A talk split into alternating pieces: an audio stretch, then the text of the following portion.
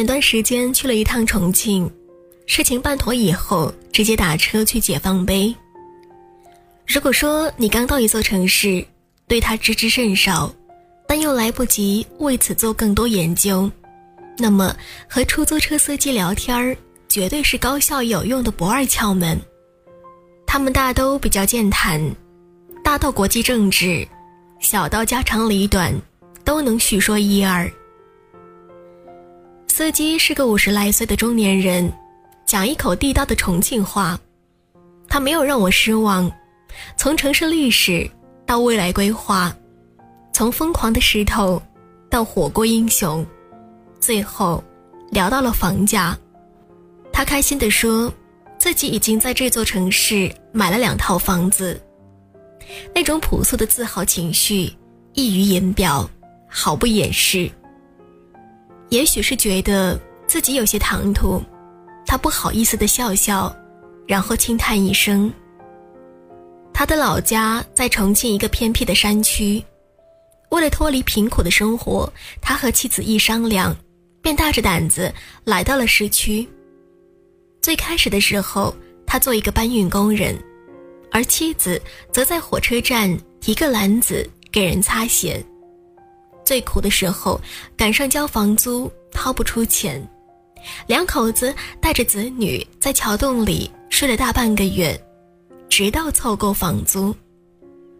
他们做过很多事情，头几年一家人一直都处于随时可能打道回乡的状态，直到后来生活慢慢的变好，再后来妻子在车站旁边开起了自家的水果铺，而他。则跑起了出租车，现在两个女儿已经嫁人生子，儿子则在北京高校读研，一套全款买的二手房，一套是马上还完房贷的黄金地段楼房。有时候回老家，那些仍生活在乡里的亲朋故友无不羡慕，但也有人打趣地说，他是祖坟冒青烟，才能运气这般好。我半开玩笑的问：“你觉得自己是运气好吗？”他笑着撇了撇嘴。如果说这是运气好的话，那我们这么多年的苦都白受了。他回忆起一家五口在桥洞里望着万家灯火，承受着整座城市繁华疏离的时候，挑着沉重的货物穿街过巷，被衣着光鲜的路人一脸嫌弃的时候。奋斗许久，仍买不起一间小房子，站在城市路口迷茫无助的时候。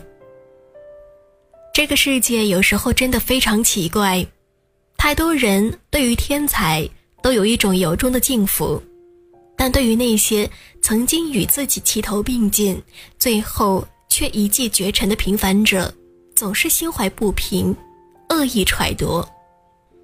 他们不会明白。其实，相比于天才，那些资质平凡却从不妥协，在黑暗中眸子明亮的平凡者，更值得让人称道。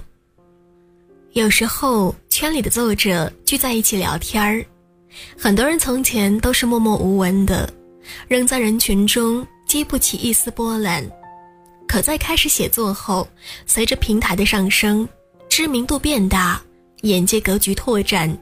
人生突然出现了一丝微妙的转变，而他们的身边却开始出现这样的一些人，由开始时候的无感，逐渐转变为另眼相待，最后又演变成各种阴阳不明的情绪。他啊，就是运气好一点而已，才侥幸有了一些小成绩。生活中永远不乏这样的一些人。总是习惯在别人取得一丁点成绩的时候，跳出来奚落打压，却从不探究别人为此失去了多少，经历了什么，用天生幸运否定别人的付出，用侥幸而成安慰自己的愚钝。有一个师兄，大学毕业的时候，身边绝大部分同学都选择了相对安逸的生活，而他却和一家公司。签了三年的海外合同，派遣驻扎在了遥远的非洲。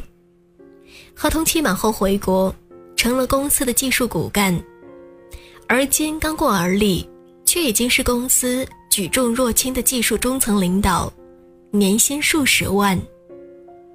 同学朋友大多十分羡慕，却也有人在背后愤愤不服，认为他只是侥幸遇上了公司扩张，从而拥有了如今的高职位，却不曾想，当他们安居国内的时候，别人却日复一日地奔波在异国荒瘠的土地上。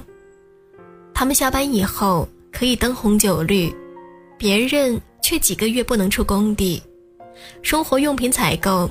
都要安保人员携枪带弹的随同。当他们和家人其乐融融的时候，别人却连祖母过世都只能望遥家乡，含泪远道。人生总会遇到一些节点，大多数人要么驻足彷徨，要么知难折返，可还有些人却会反复询问自己：甘心吗？有资格放弃吗？既然不能放弃，那就埋首向前吧。毕竟，如果只是双手空空的等待，那么纵然在眼前触起一座金山，也只能涂炭自己没有拔山而行的力气。一不沾尘的旁观者，又怎么会懂得饮江食土时如鲠在喉的艰辛呢？可是，我努力得到的，从来都不是侥幸啊。唯有那些为此付出失去，却让自己野蛮生长的，才是我铅华尽洗后真正的人生。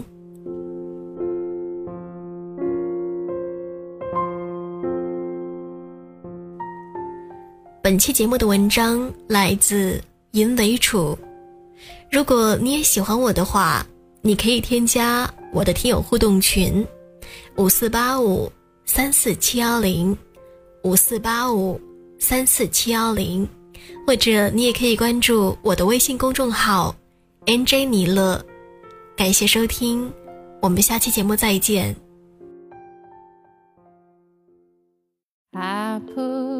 the photograph inside the frame of my heart.